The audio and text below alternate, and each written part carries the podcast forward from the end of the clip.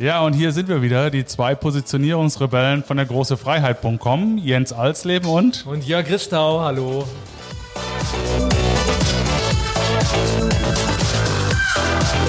Ja, und alle, die gleich ins Video gegangen sind, wissen, wir sind nicht alleine. Wir haben heute wieder einen wunderbaren Gast, nämlich den Nikolaus Brennecke. Grüß dich, Nikolaus. Servus, grüß euch oder moin moin nach Hamburg.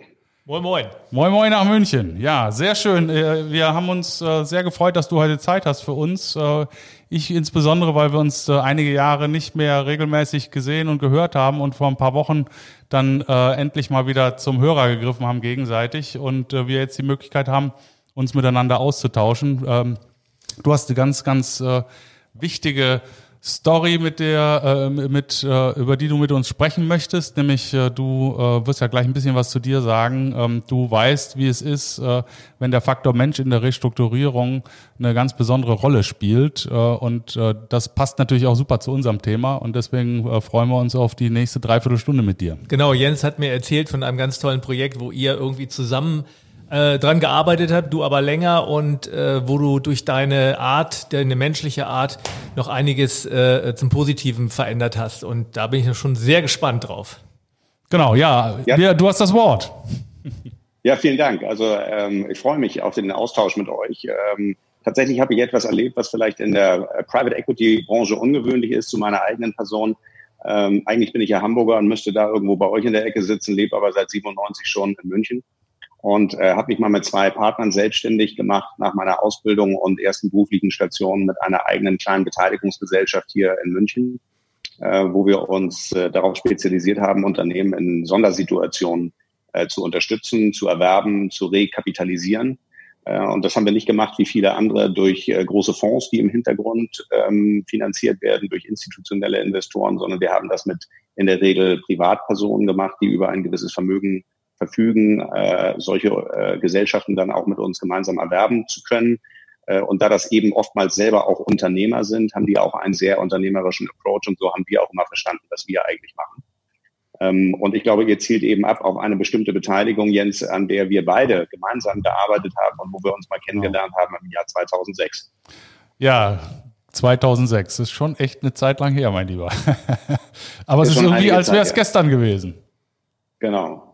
Ja, und wir haben da eine Situation vorgefunden, wo ein Unternehmen äh, eigentlich unverschuldet in eine Insolvenzsituation äh, geraten ist, eine Papierfabrik, die über Generationen in äh, Familienbesitz war, seit 1830, glaube ich, äh, Inhaber geführt und ähm, dann in eine schwierige Situation kam, wo letztendlich ein neuer Gesellschafter dann gefunden werden musste, der auch die Firma entsprechend rekapitalisiert.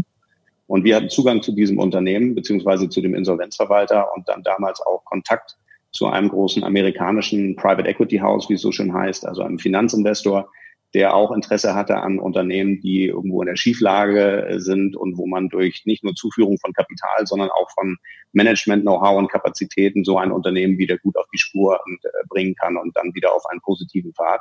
Natürlich auch immer mit der Absicht, dann Partner auf Zeit zu sein und dort nach einer gewissen Zeit auch wieder auszusteigen mit einer Renditeerwartung für die äh, eigenen Gesellschafter. Und äh, dieses Unternehmen, ähm, das wir dann vorgefunden haben, wurde also aus der vorläufigen Insolvenz erworben. Das bedeutet, dass man dort durch ähm, erhebliche Mittel, die man zuführen musste, dann auch alle Gläubiger, die in dem Insolvenzverfahren ja zunächst mal on hold sind, bedienen können musste, damit die ihr Geld bekommen. Und äh, dann äh, ist da natürlich ein neuer Gesellschafter an Bord, was zunächst mal, wenn es um den Faktor Mensch geht, auf den wir heute zu sprechen kommen wollen, auch zu Unsicherheiten führt bei diesen äh, Personen, die dort vor Ort als Mitarbeiter äh, im Unternehmen sind. Mhm. Und ich glaube, das Besondere ist, und es gibt es nun mal eben auch häufig im deutschen Mittelstand, aber sicherlich nur in, Deutschland, ein familiengeführtes Unternehmen ähm, ist etwas ganz Besonderes, wenn die über viele Generationen die Gesellschafter an Bord waren, dort auch die Geschäftsführer waren und die Geschicke des Unternehmens äh, geleitet haben. Ich habe da immer so ein Bild vor Augen, wo die äh, wo die Gesellschafter und diese Inhaber, diese Familien in ihrer Gründervilla oder Fabrikantenvilla auf dem Hof äh, der Produktion auch tatsächlich leben, die Kinder über den Hof rennen. Äh, ganz so war es nicht mehr, als wir da an Bord kamen. Aber tatsächlich diese Fabrikantenvilla, die hat es gegeben. Äh, nur lebten da nicht mehr die Gesellschafter und Geschäftsführer, die waren mittlerweile schon etwas betagter und lebten da nicht mehr auf dem Produktionsgelände, sondern da waren mittlerweile die Personalabteilung und die IT untergebracht und Teile des technischen Einkaufs. Also von daher äh, muss man nicht die spielenden Kinder immer vor, vor Augen haben, aber ich sage mal, der Spirit und die Emotionen in so einem Unternehmen ist sicherlich so gewesen, als wir dort an Bord kamen. Aber die Gründerfamilie hat noch gelebt. Ähm, ne? Äh, da waren ja drei aus der Familie, äh, sagtest du, die tatsächlich noch da waren. Genau, es gab drei Brüder und die hatten unterschiedliche Unternehmensteile und der eine Bruder, der eben verantwortlich war für das Unternehmen, was wir dann übernommen haben, den haben wir aber selber dort nur einmal kennengelernt, nachdem das Unternehmen übernommen wurde. Der war dort nicht und äh, war auch nicht mehr in der Geschäftsführung, sondern es gab dort schon ein externes Management ähm, was die Geschicke geleitet hat. Und das war die Situation, die wir damals vorgefunden haben. Und meistens ist es ja so, dass bei Aber solchen Unternehmen dann die Kultur über über das Unternehmen hinausgeht in die Gesellschaft, weil das ja meistens ganz große Arbeitgeber sind in diesen Bereichen. Das heißt also, ganz viele Leute aus den Regionen arbeiten da und diese Kultur geht dann ja quasi übers Land und, und prägt quasi eine ganze, ganze Region, wie zum Beispiel in Herzogenaurach die Firma Scheffler mit Conti und so weiter. Da sind ganz viele Menschen äh, angestellt bei, bei, bei Scheffler und die, die, die kennt jeder, die, die gehören da einfach zum, Stra äh, zum, zum, zum, zum Bild. Und war das da? Ja, das ist auch so gewesen. Das, das war da auch so. Also es gab, äh, was wir vorgefunden haben, das war auch Teil eigentlich der Entscheidung, in so ein Unternehmen reinzugehen. Man macht natürlich im Vorfeld immer eine sogenannte Due Diligence. Mhm. Das heißt, man prüft das Unternehmen auf Herz und Nieren, man schaut sich die Zahlen an, man schaut sich Verträge an, man guckt sich die Produkte und Märkte an, die Kunden, die Lieferanten, aber natürlich auch die Mitarbeiter. Und da gab es eine sehr hohe ähm, Identifikation mit dem Unternehmen, weil viele dieser Mitarbeiter schon in der zweiten und dritten Generation selber dort beschäftigt waren. Also da hatte der Großvater schon an der Maschine gestanden und jetzt äh, hatte der Enkel seine Ausbildung gemacht und war auch ein stolzer Papiermacher. Also tatsächlich diese, diese Besonderheit und diese Emotionalität, die bestand. Und ich glaube, die hat sicherlich auch bestanden zu den ehemaligen Familiengesellschaftern, denn wenn man über viele Jahrzehnte diese Personen jeden Tag auch um sich hat, und das sind richtige Patriarchen gewesen im positiven Sinne, die da auch jeden Tag durch den Betrieb gingen, die den Ein Leuten an den Maschinen und, so. und, Anlagen auf die Schulter geklopft haben, jeden mit Namen kann was anderes. Ja. Das ist so, genau. Ja, ja. Äh, auf Hochzeiten eingeladen gewesen genau. sind. Also sicherlich wie eine große Familie und Bild kann man ruhig vor Augen haben.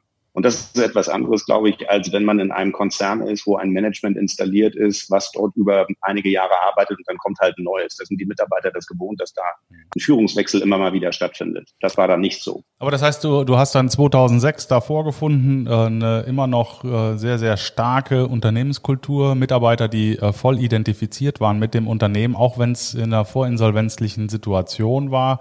Aber es gab auf ja. jeden Fall einen großen Support für, für die Unternehmung, für die Organisation, für, für diese Papierfabrik. Das haben wir ganz schnell festgestellt. Ich glaube, man, jeder kann sich vorstellen, dass das eine solche Umbruchssituation ist, wenn da ein neuer Gesellschafter an Bord kommt, dass man sich fragt, sind unsere Jobs eigentlich sicher? Was haben die davor?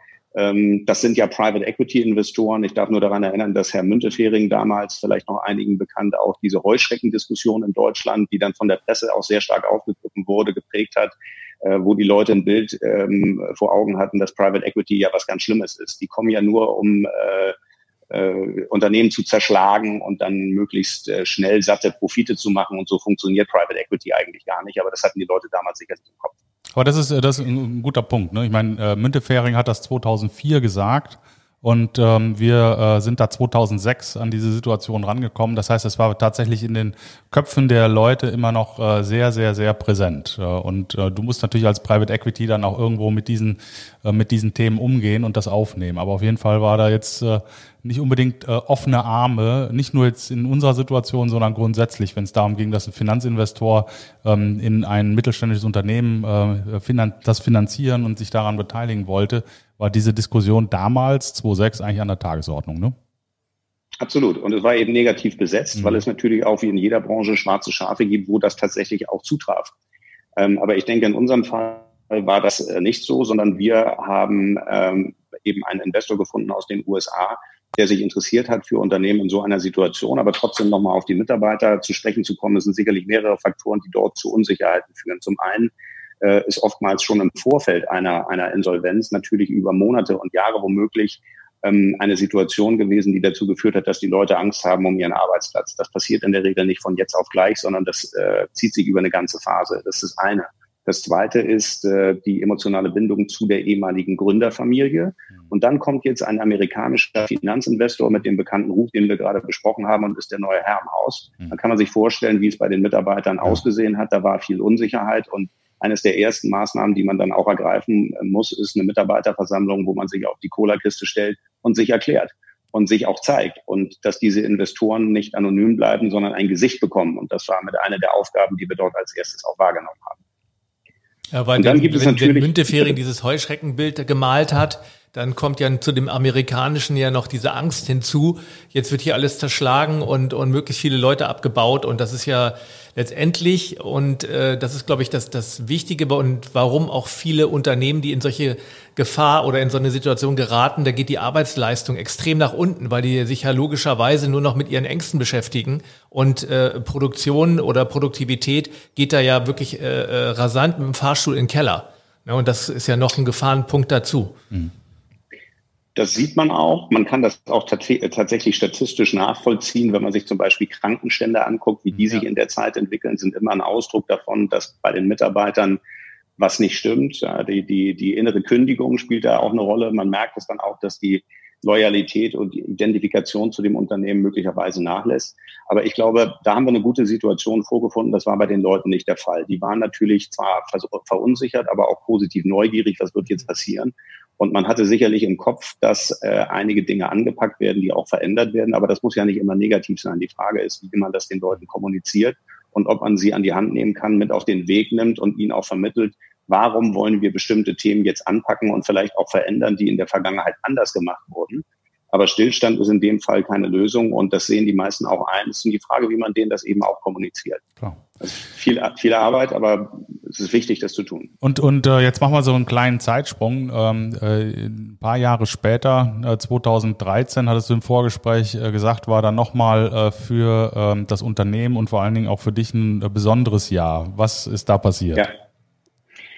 Die Situation war so, dass die Papierbranche ohnehin eine schwierige äh, Branche äh, ist, aus mehreren Gründen. Wir haben hohe Personalkosten in Deutschland ohnehin. Es ist sehr energieintensiv. Es gibt viel Wettbewerb in vielen Bereichen. Es ist eine traditionelle, äh, alte Branche.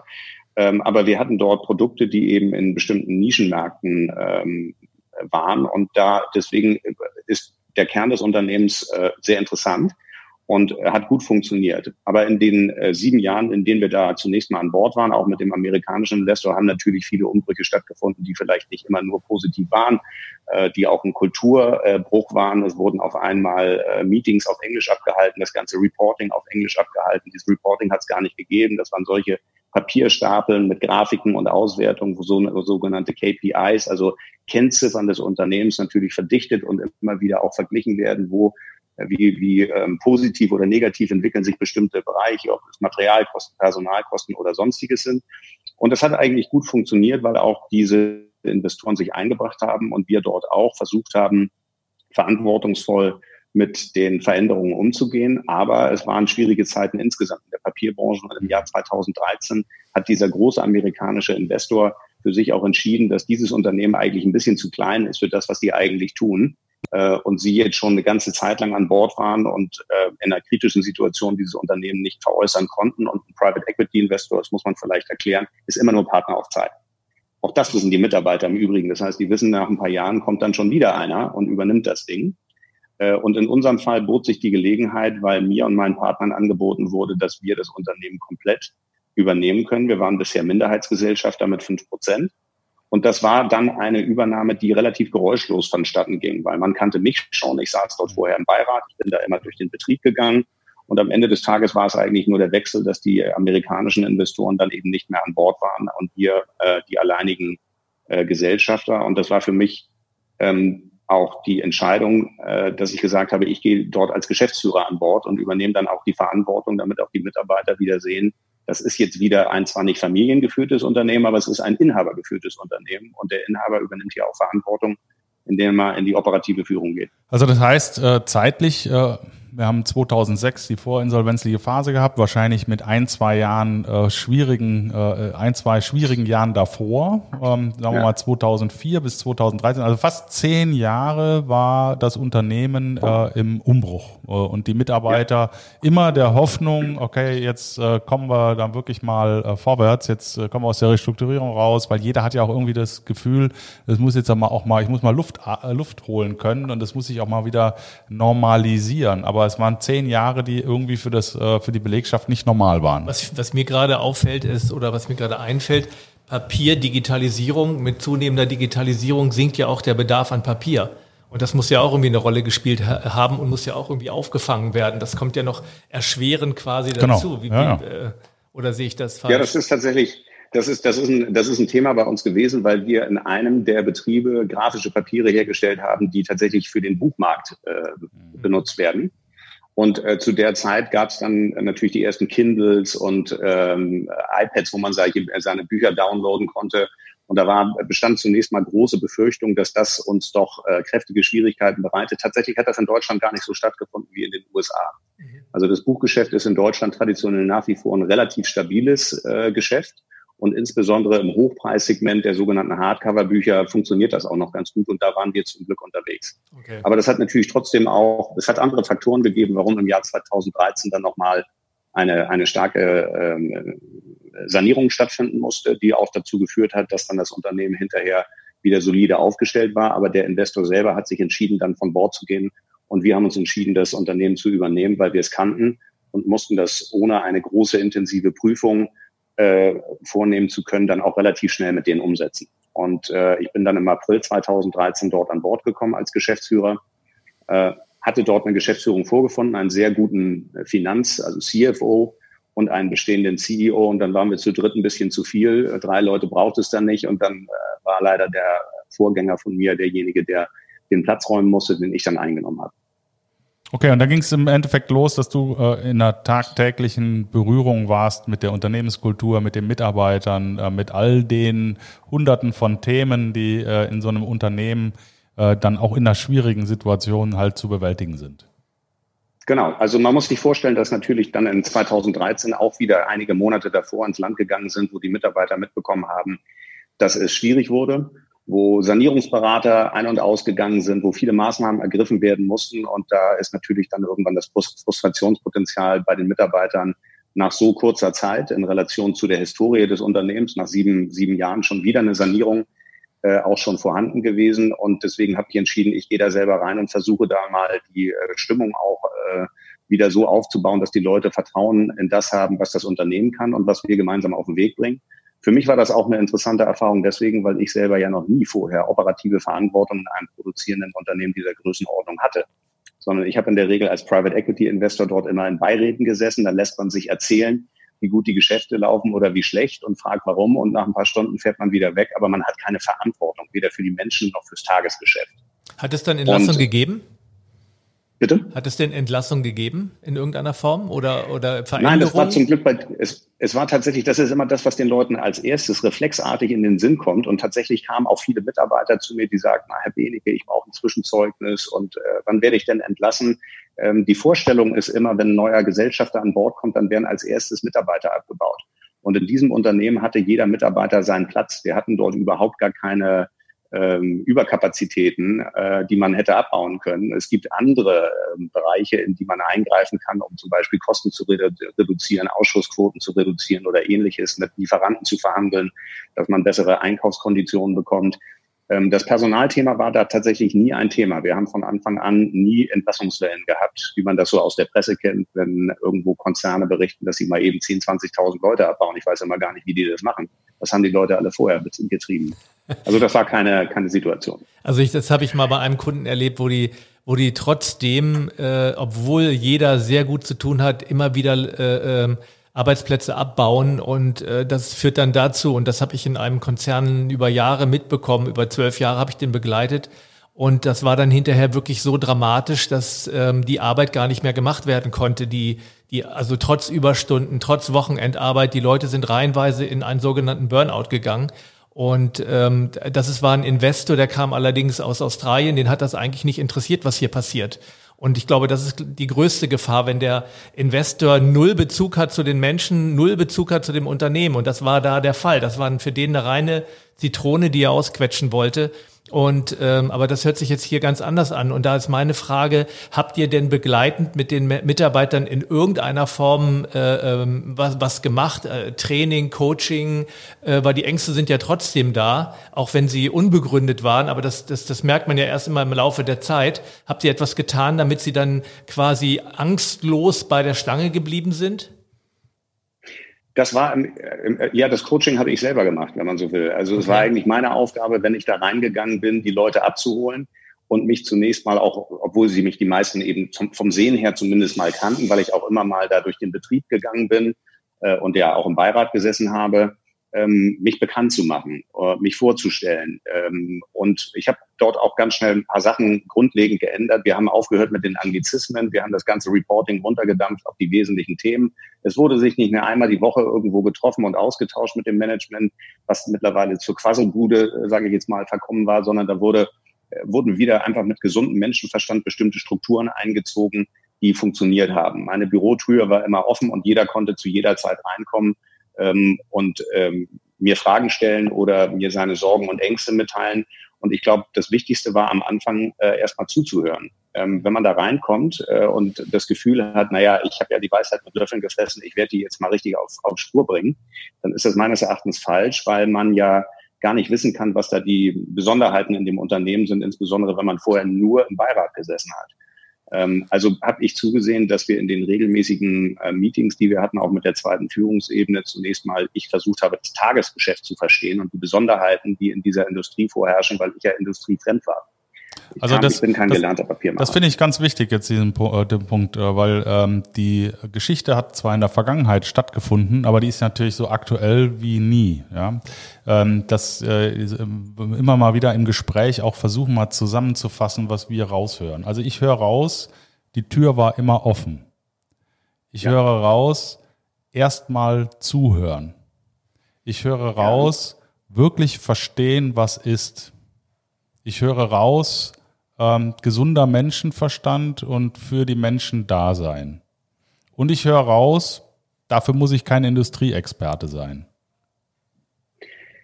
Ja, im besten Fall ist das so. Ich bin natürlich ausgebildet, auch Betriebswirt und habe das Rüstzeug schon gehabt, um eine Firma auch äh, zu leiten, weil ich verstehe, was da äh, vor sich geht. Aber ja. ich glaube, dass das äh, zunächst mal, das war zumindest mal meine Vorstellung, wenn ich dorthin komme, kann ich ja sehr viel falsch machen.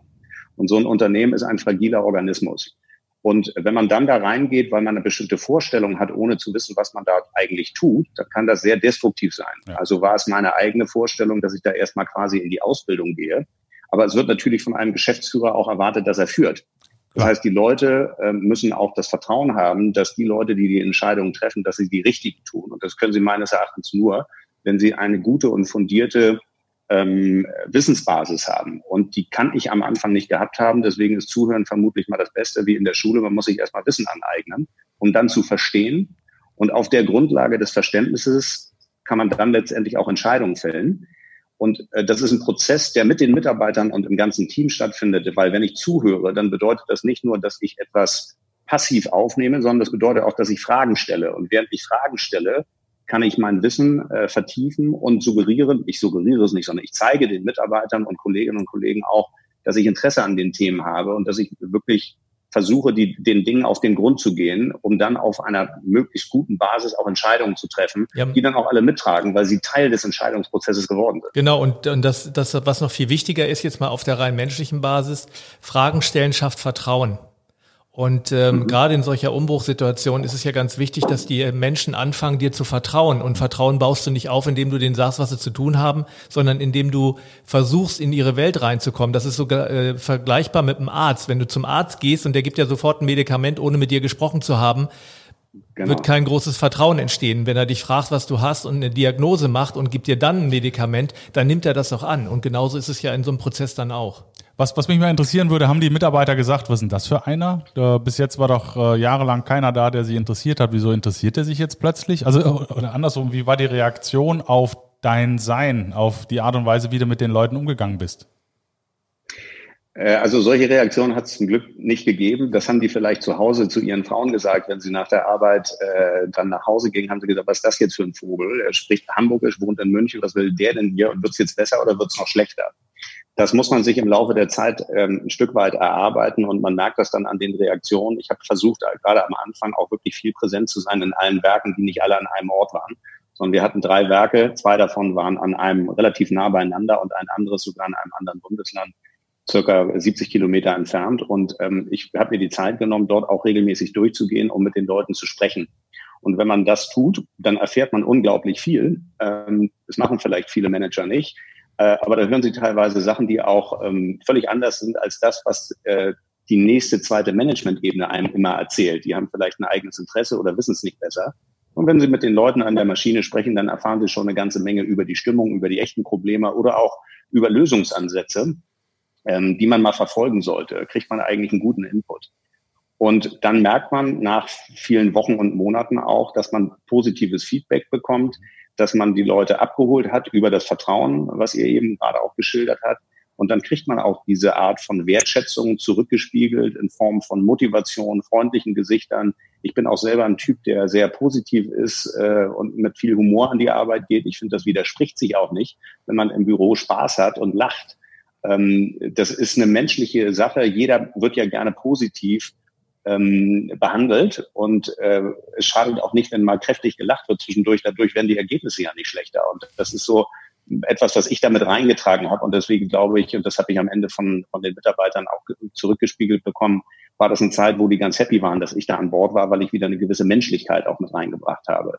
In, also, in die ganzen Prozesse, in den Tagesablauf. Ganz, ganz wichtig, finde ich. Ne? Ähm, positive Einstellung die Fahne hochhalten, den Leuten äh, das Gefühl geben, ähm, das können wir gemeinsam schaffen, den Mensch sehen, auch die Freude und den Spaß äh, durchaus auch äh, in den Vordergrund spielen äh, und da sein, also durchs Werk gehen und da sein und reden und sich Zeit nehmen.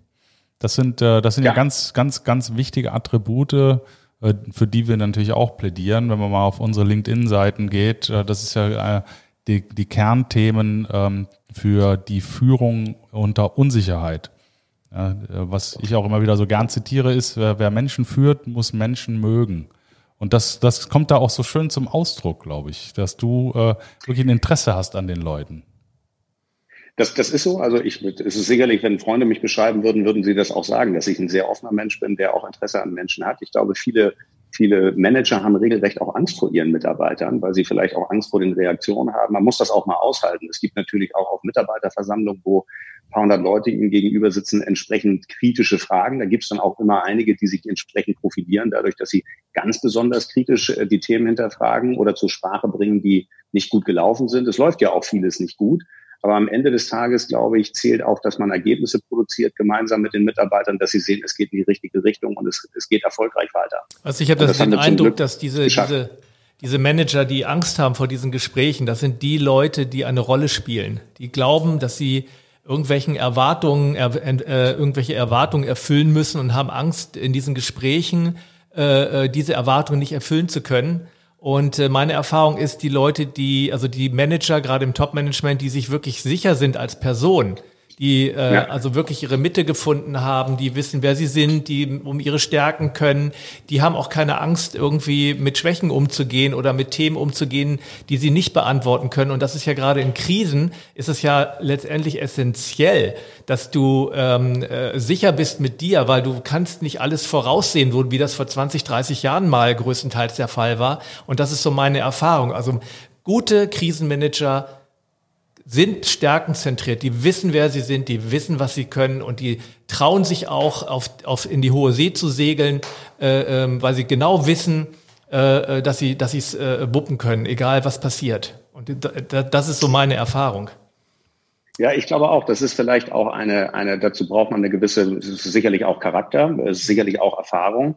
Ähm, aber ich denke auch, dass viele Manager sich nicht äh, trauen, äh, den anderen Mitarbeitern das Gefühl zu geben, sie wissen nicht ganz genau, was sie tun. So nach dem Motto, ich darf gar nicht nachfragen, Wolle. weil das ja äh, eigentlich impliziert, dass ich etwas nicht verstanden habe oder von etwas keine Ahnung habe. Und das Selbstverständnis von Geschäftsführung oder von Managen ist ja, ich weiß immer, wohin es geht. Ähm, äh, ich gebe die Richtung vor. So, aber wenn man dann einmal sich vergaloppiert und in die falsche Richtung marschiert, dann wird man auch sehen, was daraus passieren kann. Und diese Leute sind alle nicht blöd. Die haben einen Vielleicht sind sie anders ausgebildet, aber sie sind alle nicht blöd und sie haben ein sehr gutes Gefühl für andere Menschen und äh, wissen ganz genau, wen sie da vor sich haben. Und die Leute, die nach unten treten und nach oben buckeln, ja. äh, die werden auch nicht akzeptiert. Die sind zwar Geschäftsführer und dürfen Befehle erteilen, aber hinter deren Rücken gibt's die lange Nase und ähm, und die Leute haben keinen Respekt dann vor einem. Also ich glaube, das ist, das ist ein komplexes Gebilde, mhm. ähm, ein interaktives, aber das, ähm, wenn man das gut, wenn man das gut macht und die Leute eben wirklich äh, auch ernst nimmt und mitnimmt, dann funktioniert das auch. Darf ich dir mal eine persönliche Frage stellen? Ähm, ja, nein, ja. maybe. Kommt drauf an. vielleicht. Ja, ist, nein, vielleicht. Ist, äh, nee, wie hast du denn deine Mitte gefunden? Also wie, wie kannst du mit dieser Leichtigkeit in so eine Situation gehen und das tun, was du tust? Das, äh, ich weiß gar nicht, ob ich meine Mitte schon gefunden habe und ich weiß auch gar nicht, ob das eine Leichtigkeit ist. Ähm, die, wenn ich das ausstrahle, würde mich das freuen. Ähm, das kann ich dir jetzt nicht so richtig beantworten. Ich glaube, dass mir diese Aufgabe, vor der ich am Anfang unglaublich Respekt habe oder hatte, sehr viel Selbstvertrauen auch gegeben hat, äh, weil ich gesehen habe, dass man so eine große Herausforderung annehmen kann. Und da hat es wirklich unglaubliche Situationen gegeben. Ich war zwei Wochen an Bord als Geschäftsführer, da wurde uns der Betrieb abgesperrt von behördlicher Seite, weil in der Papierindustrie fallen Abwässer an, die müssen gereinigt werden. Und die alt, alte Anlage, die wir hatten, die war ziemlich in die Jahre gekommen. Das war auch eine der größten Projekte, die ich dann direkt vor der, vor der Brust hatte. Und da musste ich nach zwei Wochen zusehen, dass mir nicht dieses Unternehmen quasi unter den Fingern entgleitet. Das haben wir dann zum Glück auch hinbekommen und in den Folgejahren danach durch gute Zusammenarbeit mit den Behörden es auch geschafft, hier eine moderne Kläranlage hinzustellen. Aber das sind so Sachen, auf die ist man nicht vorbereitet, wenn man selber nie Verantwortung für ein Unternehmen äh, hatte. Und ähm, das stärkt natürlich auch so ein bisschen das Selbstbewusstsein, wenn das gut funktioniert hat. Und wenn das so rüberkommt, dann freut mich das. Aber ob ich meine Mitte gefunden habe, das kann ich nicht sagen. Ja, auch, auch aus Sicht der Mitarbeiter, die orientieren sich ja an dir. Und äh, wenn ja. du ähm, da eine Unsicherheit ausgestrahlt hättest, dann äh, ja. hätte sich das natürlich auch irgendwo breit gemacht im Unternehmen. Also musst du ja auch in der Situation eine gewisse Sicherheit, eine Grundsicherheit schon mitgebracht haben, auch ein Grundglauben. Ähm, ich bin hier eingestiegen, äh, um das Ding auch wirklich zum Erfolg zu bringen. Also diese, diese Selbstverständnis, die Fahne hochzuhalten. Was hat dich dazu bewogen, mit dieser, mit diesem Selbstverständnis äh, in die Situation reinzugehen? Also das Selbstverständnis hatte ich am Anfang gar nicht, aber das, was ich dann vorgefunden habe, ich hatte einen sehr guten zweiten Geschäftsführer, ein ganz erfahrener Mann, der auch schon ähm, älter war als ich und schon so ziemlich alles gesehen hat. Und das gibt einem natürlich auch, wenn man so eine Aufgabe übernimmt, ähm, eine, gute, eine gute Unterstützung und Sicherheit. Wir haben natürlich unsere Geschäftsbereiche auch aufgeteilt gehabt. Ich war nicht für alles zuständig, sondern der hat den gesamten Bereich der Finanzen, Buchhaltung, Controlling ähm, bis hin zur IT Produktion ähm, übernommen und ich habe mich auf andere Aufgabengebiete konzentriert. Aber ich war eben auch der Inhaber. Und viele Leute kommen zu einem nicht, weil sie äh, sagen, ich muss mit einem Geschäftsführer sprechen, sondern sie kommen mit bestimmten Themen, weil sie der Inhaber sind. Von daher war das ein, ein, Stück weit doch eine andere Rollenverteilung, aber es hat so gut funktioniert und auch mit dem Team gemeinsam so gut funktioniert und wir haben gesehen, wie sich dann die Erfolge eingestellt haben, dass das natürlich einen auch darin bestärkt hat, dass man das, was man tut, ähm, richtig gemacht hat ähm, es ist vielleicht wie beim Schauspieler, aber auch trotz aller Nervosität muss man ein Stück weit lernen, wenn man vor den Mitarbeitern vor einer größeren, größeren Runde steht, diese Souveränität auch ausstrahlen zu können. Da hilft einem manchmal auch, ich bin 1,96 Meter, eine gewisse Körpergröße oder ein gewisses Auftreten, eine gewisse Eloquenz auch damit, äh, wie man verbal bestimmte Themen vielleicht auch versucht, ähm, plakativ rüberzubringen und nicht zu akademisch zu wirken. Und dann funktioniert das ganz gut. Anders hast, kann ich es mir auch nicht erklären. Du hast gerade ein gutes Beispiel genannt, und zwar die Schauspielerei. Da gibt es immer dieses ja. berühmte Lampenfieber. Und äh, man sagt, wenn Menschen irgendwann kein Lampenfieber mehr haben, dann werden sie schlecht. Und ich glaube, so ist ja. es auch in deinem Beruf, wenn du in ein Unternehmen gehst und du hast überhaupt keinen Selbstzweifel, sondern gehst da selbstherrlich rein, das habe ich alles schon erlebt, dann geht es meistens in die Hose, weil das, äh, weil diese Menschen leiden an gnadenloser Selbstüberschätzung. Und wenn, äh, wenn du aber immer noch einen, einen gewissen kritischen äh, äh, kritische Stimme in dir hörst, mache ich das wirklich alles richtig, dann ist es wie beim Lampenfieber, dann bleibst du wach und aufmerksam. Und äh, ja. der Schauspieler, der kein Lampenfieber mehr hat, der spielt dann los und ist nicht mehr im Kontakt mit seinem Publikum. Weißt du? Und, und so äh, würde ich von meinem Gefühl, was ich von dir gerade wahrgenommen habe, sagen, dass du sehr wohl deine Mitte hast und du hast sie auch wahrscheinlich schon vorher gehabt und äh, jetzt hast du sie das nochmal abgleichen können durch die guten Ergebnisse. Das kann sein. Das kann sein. ich habe da nicht so viel Selbstreflexion, dass ich das jetzt äh, bestätigen könnte und sage, ich fühle mich total ausgeglichen und ich habe meine Mitte gefunden. Ähm, aber am Ende des Tages, um zurückzukommen äh, auf, auf das, was wir da in der Firma dann hinbekommen haben, war das eine äußerst äh, lehrreiche Zeit auch für mich selber. Mhm. Und ähm, ich glaube, was auch wichtig ist, ist das Thema Empathie. Das wird zwar in, in letzter Zeit auch äh, sehr inflationär äh, benutzt von vielen Menschen, die vor ein paar Jahren noch gar nicht wussten, was das eigentlich äh, ist. Ja. Aber äh, es hilft einem, glaube ich, wenn man versucht, sich auch in andere Leute hineinzuversetzen. Also ich sitze mit einem Mitarbeiter da, der mir sein Problem schildert. Dann kann ich entweder auf die Uhr gucken und sagen, nach fünf Minuten muss der aber weg sein, ich werde schon irgendeine Entscheidung fällen. Oder es interessiert mich wirklich, was der eigentlich von mir will. Und es interessiert mich auch, wie, wie mein Feedback ist und was ich glaube, wie der denn das Ganze dann auch aufnimmt. Also, wenn ich einfach nur äh, dann irgendeine Entscheidung fälle, dann geht er aus dem Büro und das hat ihm gar nichts gebracht und dann wird er auch nicht wiederkommen, dann kommen wir in der Sache auch nicht weiter. Aber das will ich nicht zu weit aus, ausholen, weil ich mich da jetzt nicht über den Klee loben will. Aber es sind eigentlich viele kleine äh, Mosaiksteinchen, die dazu führen, dass man das gut hinbekommen kann mit den Leuten. Und dann sieht man auch, wie die Leistungssteigerung im Unternehmen nach oben geht. Also das ist nochmal, genau, das ist nochmal ein ganz wichtiger Punkt. Ja. Das äh, ist ja kein Selbstzweck äh, oder es ist äh, natürlich schön, wenn du das äh, in dir trägst und auch die Mitarbeiter so äh, behandelst, äh, nämlich als Mensch auf Augenhöhe. Das ist grundsätzlich schön. Aber ähm, das äh, ein wichtiger Punkt, das führt ja automatisch zu einer Performance-Steigerung. Kannst du, kannst du ein bisschen äh, darauf reflektieren, was ist tatsächlich jetzt passiert, was äh, in der BWL dann äh, KPIs genannt wird, also die, äh, die Kennziffern, wie haben die sich verändert? Was hat sich äh, an der Rendite getan oder keine Ahnung, wo du da ansetzen magst, aber wo waren die harten betriebswirtschaftlichen Ergebnisse deiner Augenhöhe? Also man kann natürlich den, den, die, die Entwicklung des Unternehmens von Woche zu Woche, von Monat zu Monat äh, zahlenseitig äh, abbilden und dann sieht man, ob es sich in bestimmten Richtungen, äh, in die richtige Richtung äh, begibt oder nicht. Das hat natürlich ähm, viele Ursachen, äh, die nicht nur in der Menschenführung liegen, sondern in knallharten Entscheidungen, die man auch zu treffen hat und bestimmten konkreten Maßnahmen, die man auch selber ergreift, gemeinsam mit seinem Team immer. Das ist man nie selber, sondern das sind ja alle, die da an dem Thema arbeiten. Aber man sieht zum Beispiel schon auch in den Betrieben bestimmte Kennziffern, die einem Rückschlüsse darüber erlauben, äh, wie verantwortungsvoll wird mit Produktionsmitteln umgegangen. Das ist zum Beispiel die Ausschussquote. Das kann man mhm. sich ansehen, wenn man den Mitarbeitern mal zeigt, was für Effekte es hat, wenn wir vernünftig mit den Produktionsmitteln umgehen müssen, dann hat das äh, Effekte ähm, in der G&V, ähm, damit im Ertrag und in der Liquidität. Und es ist eben nicht egal, ob ich etwas mal ein paar hundert Meter laufen lasse und nicht drauf gucke und dann habe ich eine hohe Ausschussquote. Man sieht das in der Regel auch an den Krankenständen oder an der Fluktuation. Mhm. Wenn die Leute nach wie vor im Unternehmen äh, treu sind ähm, oder sogar zu einem kommen und sagen, ich würde gerne, dass mein Sohn hier eine Ausbildung macht, dann kann man eigentlich davon ausgehen, dass sie sich mit dem Unternehmen identifizieren und vielleicht auch mit den Unternehmenszielen, die man als Geschäftsführer oder Gesellschafter vorgibt. Okay.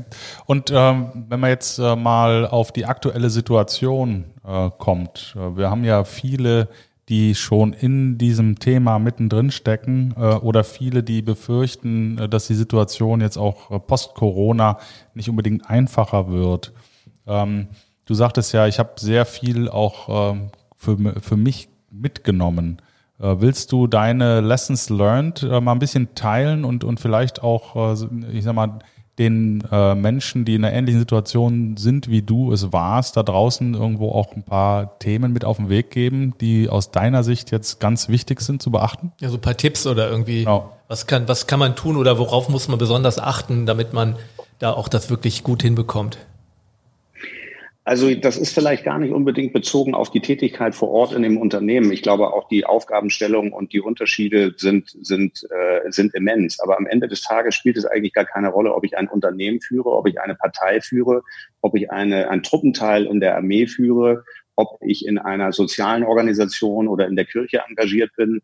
Äh, ich glaube, ganz wichtig ist, so ein Leitsatz, den ich immer irgendwie hatte, war, was du nicht willst, dass man der tut, das fügt auch keinem anderen zu. Man möchte eigentlich, muss man die Leute so behandeln, wie man gerne selber behandelt werden möchte.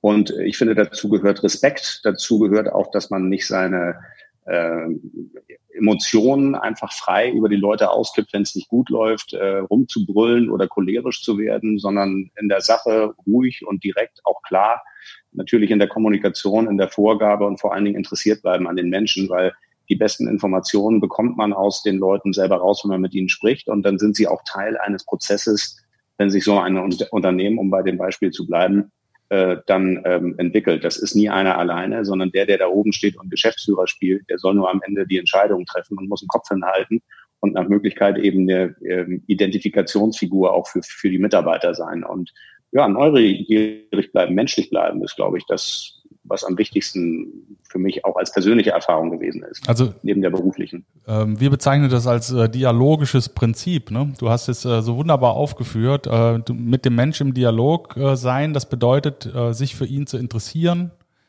offen zu sein für ihn, empathisch ja. zu sein, auf Augenhöhe und mit Wertschätzung und Respekt.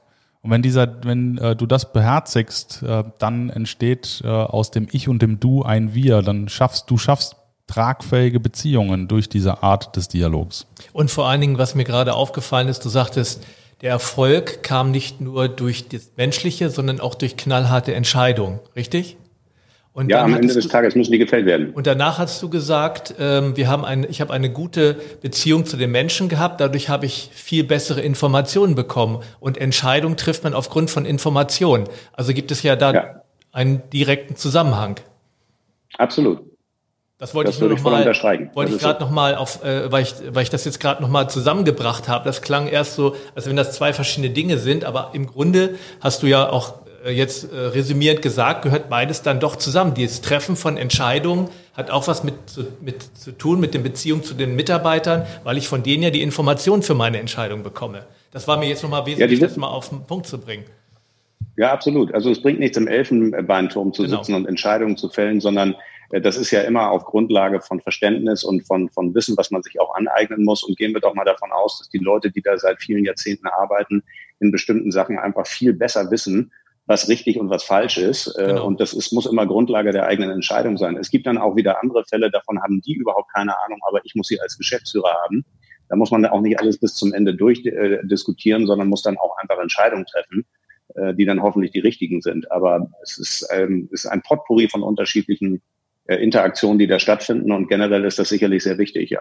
Man, ich habe das manchmal das Gefühl, äh, dass, dass viele sich das Leben selber schwer machen, weil sie glauben, sie müssen wie der einsame Reiter äh, einsam die Entscheidung treffen und, und äh, hart sein und ich gehe da durch und ich habe die Verantwortung auf meinen Schultern und ich werde das machen und nur ich kann das machen. Ich glaube, dass sich da viele Manager oder im, gerade im Top-Bereich das Leben echt selbst schwer machen. Darum war mir das gerade nochmal wichtig äh, zu sagen, oder in, in, äh, auf den Punkt zu bringen, was du gesagt hast, dass die Beziehungen quasi die Grundlage mit dafür sind, welche Entscheidung ich treffe. Also muss ich das gar nicht alles alleine machen, sondern ich kann das im Grunde genommen wie ich nehme, be, benutze den äh, Begriff nochmal, wie eine Familie quasi äh, gemeinsam entscheiden, beziehungsweise gemeinsam die Entscheidung vorbereiten. Das, das setzt aber natürlich voraus, ähm, dass ich keine Angst habe vor meinen Mitarbeitern. Genau, das die, dass ich offen bin. Ne? Absolut. Ne? Und das ist die menschliche innere Stärke. Ja. So, so ist es. Damit äh, muss ich, äh, ich muss mit mir klar sein. Ähm, wir, wir arbeiten ja auch im Rahmen der Positionierungs äh, ähm, Workshops, die wir machen mit Menschen daran, dass sie eine innere Klarheit kriegen, dass sie authentisch werden äh, durch die Tatsache, dass sie mit sich selber in diesen Dialog gehen und am Ende des Tages äh, ist im Ergebnis, ähm, ist man dann jemand, der sich der Außenwelt stellen kann. Ich muss mich nicht mehr verstellen, ich muss keine Rolle mehr spielen, ich habe keine Angst mehr mhm. vor Gesichtsverlust. Ich habe auch keine Angst äh, davor, auch mal einen Fehler zu machen und den vor allen Dingen zuzugeben.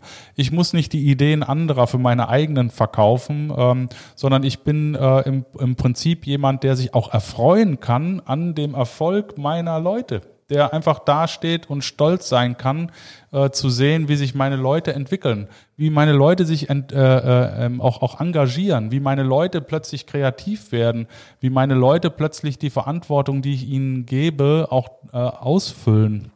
Und ich kann, ich kann das beobachten mit einer inneren Zufriedenheit äh, und muss mich halt nicht immer in, in den Vordergrund spielen.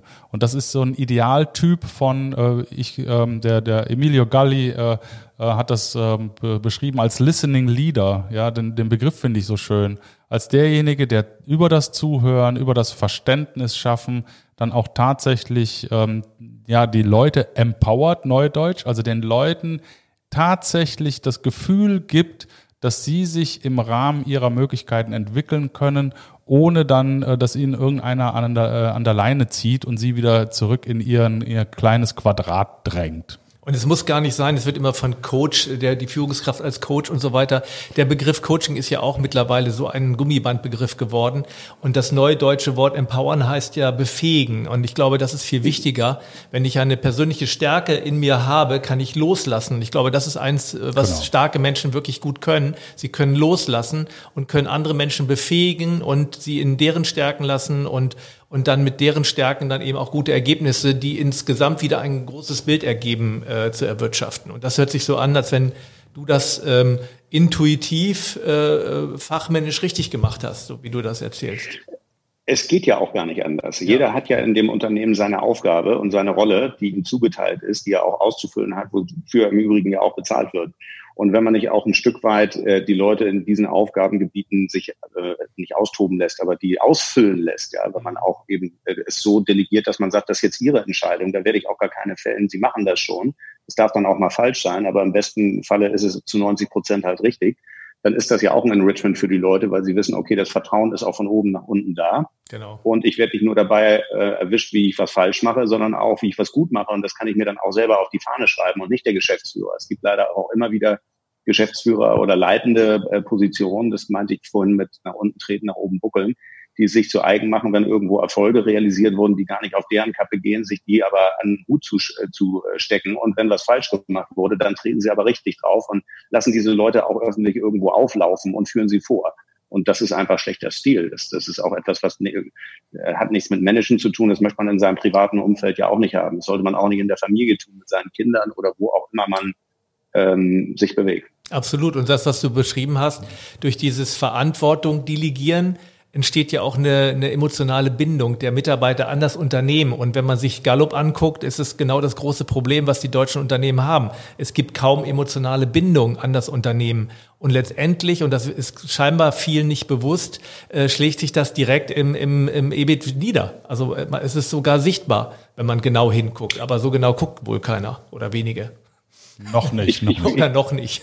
ja, ich wüsste, ich wüsste auch nicht wirklich, wie man das dann, wie, wie man das dann konkretisieren will. Ich habe mal gehört, äh, Jens, dass es bestimmte äh, Zahlen auch gibt, die, ähm, äh, wo, wo, man sagt, wenn du das hinbekommst, dann kannst du dann EBITDA um vier, fünf, sechs, sieben Prozent oder was auch immer äh, erhöhen. Das ist ja, glaube ich, auch ein Ansatz in der Private Equity Branche, da mal ein gewisses Bewusstsein zu schaffen. Ich finde das interessant. Ich wüsste nicht, wie man das rausbekommt und messen soll. Ja, also äh, die ähm Zahl, auf die du da referenzierst, ähm, das sind die ähm, häufig genannten 275 Milliarden äh, Produktivitätssteigerungspotenzial pro Jahr in Deutschland, äh, die durch äh, Fehltage zu hohe Krankenquoten und Produktivitätsreduzierungen durch innere Kündigungen durch Burnout, Warout und sonstige Outs entstehen. Also wenn du mhm. davon ausgehst, dass die Mitarbeiter ähm, dann tatsächlich äh, nicht drei Tage im Jahr, sondern äh, 14 Tage im Jahr krank sind, weil sie innerlich gekündigt haben oder Angst ja. haben, mit dem Chef zu reden äh, und äh, tatsächlich die Dinge voranzutreiben, die wichtig sind äh, und mhm. stattdessen eher Verwalter sind, nicht Erfolgssucher, sondern Misserfolgsvermeider. Ja, ähm, dann äh, kann man das hochrechnen. Und diese Hochrechnung auf Private Equity bezogen, äh, ganz einfach. Private Equity äh, macht mit 206 Milliarden äh, Umsatz in 2019 ungefähr drei Prozent äh, des äh, Bruttoinlandprodukts aus. Äh, und diese 206 Milliarden ähm, dann runtergerechnet äh, sind, äh, entgeben einem Produktivitätsgewinn von 8 Milliarden. Und diese 8 mhm. Milliarden dann wiederum auf die 206 bezogen, das sind die 4 Prozent EBIT-Hub, die darin liegt, dass die Mitarbeiter in den Fokus geraten, dass es darum geht, Mitarbeiterbindungsprogramme aufzubauen, den Mitarbeitern eine Chance zu geben, sich zu identifizieren und die Mitarbeiter zu empowern, zu begeistern und tatsächlich dafür Sorge zu tragen, ähm, dass die Leute gerne das tun, was sie tun. Und wie der Jörg immer so schön sagt, äh, die Leute einfach nicht mehr arbeiten gehen, sondern in ihrem Stärkenprofil äh, einfach ähm, sind, sind, sind und spielen, wenn du so genau. willst. Und äh, weil wenn Kinder auf dem Spielplatz sind, die müssen das ja auch nicht, die müssen da ja nicht schaukeln. Oder es gibt, äh, was ich auch immer ganz gerne äh, anführe, ist ein, ein, ein erfolgreicher Olympionik, der, den hat niemand gezwungen. Und dann gibt es mhm. noch einen schönen Spruch, den ich gerne sage, ist, einer, der will, schafft mehr als fünf, die müssen. Und äh, das kann jeder in sich äh, äh, nachvollziehen auch. Ob mit ja. oder ohne Zahlen. Ja, ja, klar. Ich finde, das ist ein wunderschönes äh, Schlusswort von unserer Seite. Das letzte Wort aber gebührt natürlich dir. Ähm, und äh, danach äh, ja, fahren wir das Matz ab sozusagen. Ich kann jetzt von meiner Seite schon mal sagen, ich habe es total genossen. Vielen Dank. Äh, vielen Dank auch für deine Haltung weiter viel Erfolg. Ähm, aber ich denke, du machst intuitiv und natürlich jetzt auch durch Erfahrung äh, die Dinge genauso, wie sie gemacht werden müssen, äh, damit, damit Mitarbeiter das Zutrauen haben in die Führung. Ja, und ich wünsche mir, dass äh, unser Podcast äh, mit dir auch viele, viele da draußen äh, inspiriert, um es ähnlich zu machen wie du. Ich, du hast eine echte, und da sage ich echt vielen, vielen Dank Du hast unheimlich viele Inspirationsansätze äh, gegeben, Tipps gegeben.